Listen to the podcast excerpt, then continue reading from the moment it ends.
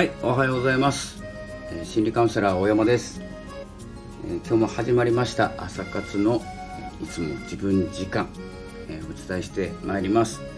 ろしくお願いいたします。はい、え今日ですねお伝えしたいテーマなんですけれども、え私たちの脳に、え重要なものを分からせるというですねことをやっておくと、え自然に自分の行きたい方向に行けるというですねお話をしていきたいと思います。本日11月20日、えよろしくお願いいたします、えー先日ですね、えー告知なんですけれども動画も、えー新しい動画がアップされていますのでぜひチェックの方よろしくお願いいたします、えーあとですね、えーラジオも毎日撮ってますのでフォローもよろしくお願いします、えーではですね、自分の脳に重要なことを理解させる方法ということをですねお伝えしてまいります、えー私たちの脳は、えー自分が意識したことを重点的に考えさせるようにできています。で考えさせるというかですねもう見せるって感じですね、えー何かもう赤い車が欲しいと思ったらですね走ってる赤い車がどんどん目に入ってくるんです。で赤い車とかっていうのは増えたわけではないですよね。考えたら増えたわけじゃないんですけど目に入ったことをあ赤い車だというですね理解、えーするのがですね増えるんです。これは脳がさせている脳が見せているっていう感じなんですけど、えーそんな感じでですね重要なことというのをですね理解させておくと、えー自分の見たいものっていうのがどんどん目に入ってきます、えというお話です。で、えー脳はですね一度気になってしまったらどうやっても考えてしまうんです。何か例えば今の話でいくと赤い車を考えないって言ってもですね考えますよね。で一度ですねこう考えたら、えー考えてしまうっていうのが私たちの脳なんですけど、えー一度、えー心の心のお話をするとですね一度考えてしまったこと一度腹が立ったとかですねイライラした、えことがあると思いますけれども一度っていうかですね、えーよくあると思うんですけど、えー何をしても収まらないとかですね、えー細かいことまで目についてしまうということあると思います。それと同じ状況です、えなのであの意識をするということが、え見つけやすくなる、えー方法なんですけどこれ脳の力で、えこれは逆らえません、え逆らわずに、え生きて、え接していこうというお話です、えこれをですねやっぱりですねこう逆に考えて、えイライラするとか、え腹が立つ辛いとかですねネガティブなことを見やすくする、え性質というか見やすい体質の方もいらっしゃるんです。僕もそうなんです。マイナスの、え側面がよく見えてしまうっていうのが、え分かっていることですのでこれを注意しながらですね意識で持っていこう、えーとしております。えーなので意識したことがですね重点的に目に入るとか、えー考えてしまうのであれば、えーあなたがですね求めているものに意識を向けるだけですね、え特に何をするわけでもなく行動とかもしなくていいんですけど意識するだけ、えこの意識というのが、えものすごく重要で、え普段の生活で私たちはですね今あるもの今持っているものがなくなるという不安を抱えています。これが初期状態です。初期設定。なくなってしまうことが嫌なんです。何かを、増やすチャレンジしたり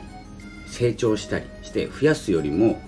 今よりも減るっていうのが嫌なんです、成長に使うものって、時間なんですよ、で自分の今の時間が減るのが嫌だから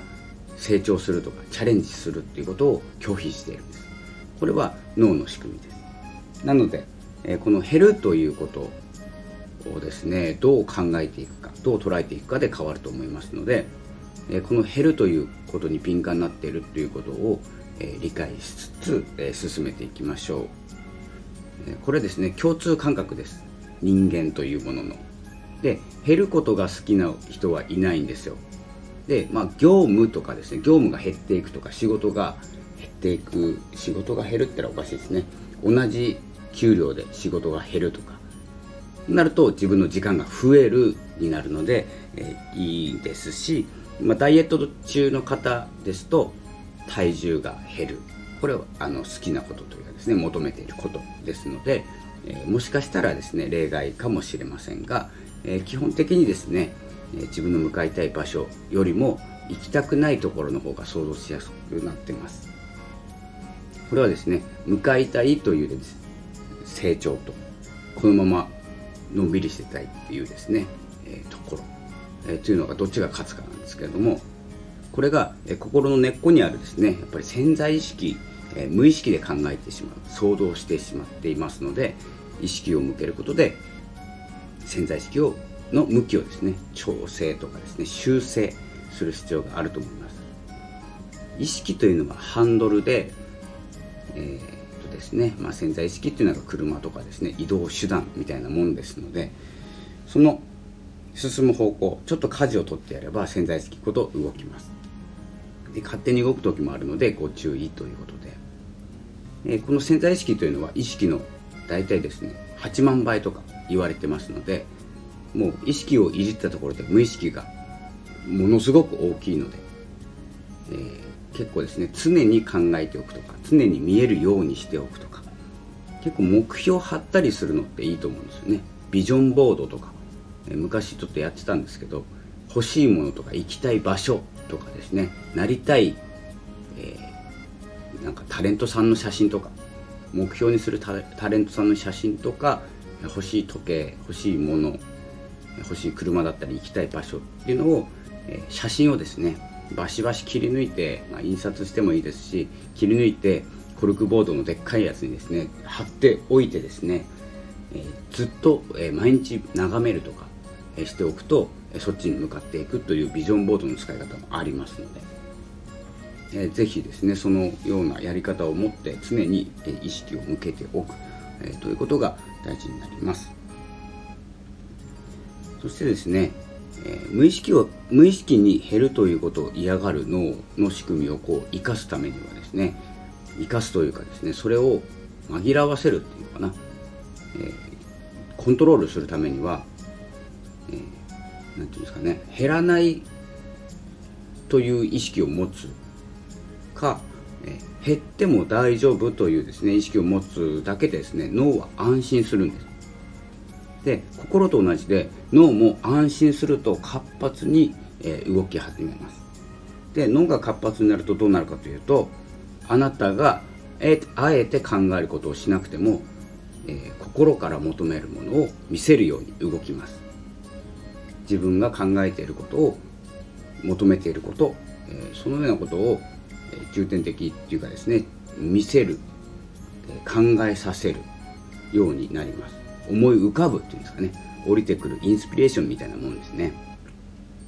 でなので、えー、まとめますと安心させる脳を安心させるだけであなたは行きたい方向に向かえるということなんです。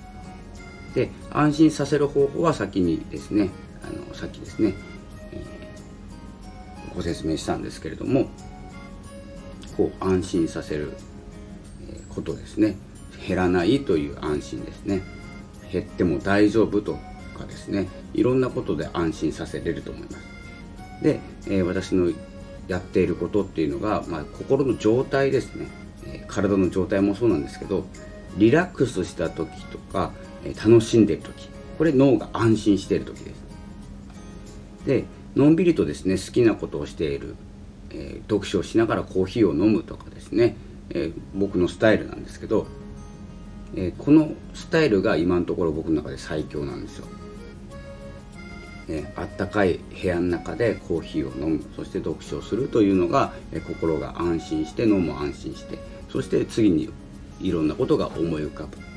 えそんな時にですね、まあ、ネガティブなことは考えないと思うんですよ。なので脳は考えさせないんですよ。自分が好きなことをしてる時。でたまにごくたまになんですけど好きなことができなくなるとかっていうですね考えも思い浮かんでしまうことがあるんです。でもですねそれはリラックスしてリラックスしてない状態ですので自分をリラックスさせるスタイルというものを理解してそれに向かっていくとか休みの日にはその状態に持っていくというですねこの意識が大事になってきます。是非ですね自分の考える、今向かいたい場所というのが分からなくなってしまった時にはまずですね今の自分を、えー、安心させるリラックスさせる方法というのを先に考える。そしてその状態になった時に、えー、未来を見る自分が生まれてきます。でこれもですね私が、え、こうやって毎日やっているから、えー、なんか思い浮かぶとか私は毎日思い浮かばないから遅くてへこんでしまうとかですね。この比べるっていうのもえー、良くないことです。比べると何かが減る。何か、えー、欠乏感。自分が足りないもの。劣等感とかですね。欠乏感よりも劣等感の方が近いのかな。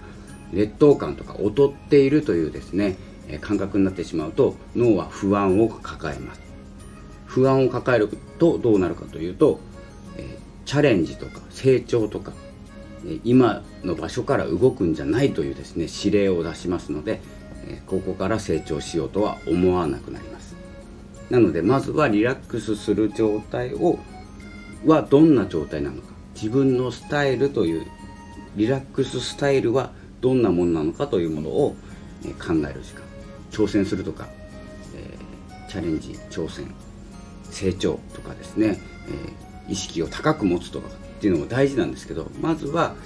リラックスってどんなことでできるのかなとかマッサージ行くとか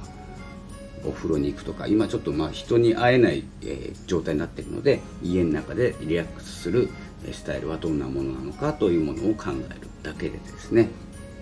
脳は安心して次のことを見せるようになります。え、というようなですね今日は脳の、え、仕組みとかですね脳の仕組みを生かすというようなお話でした。という話です。え今日もですねちょっと、えー、都知事の方とか、まあ、ちょっと時事ネタというかですね今の状況をお話しするとこちら札幌なんですけれども住んでるところ、えー、かなりですね経済圧迫していてただ、えー、まあ、国としても市としてもですね特に動きもなく、え過ごしているのでここはですねあまりちらも抵抗せずに人と会うことがなく自分でできることを精一杯やっていくということをやっていこうと思っております11月20日、え今日金曜日ですね動きが、えそんなにないと思いますけれども、えどこかに行って人の集まるところに行く時には注意しましょうということで、えやっていきたいと思いますそれでは、えー、今日もですね、ハスのラジオこの辺で失礼したいと思います。今日もありがとうございました。さよなら。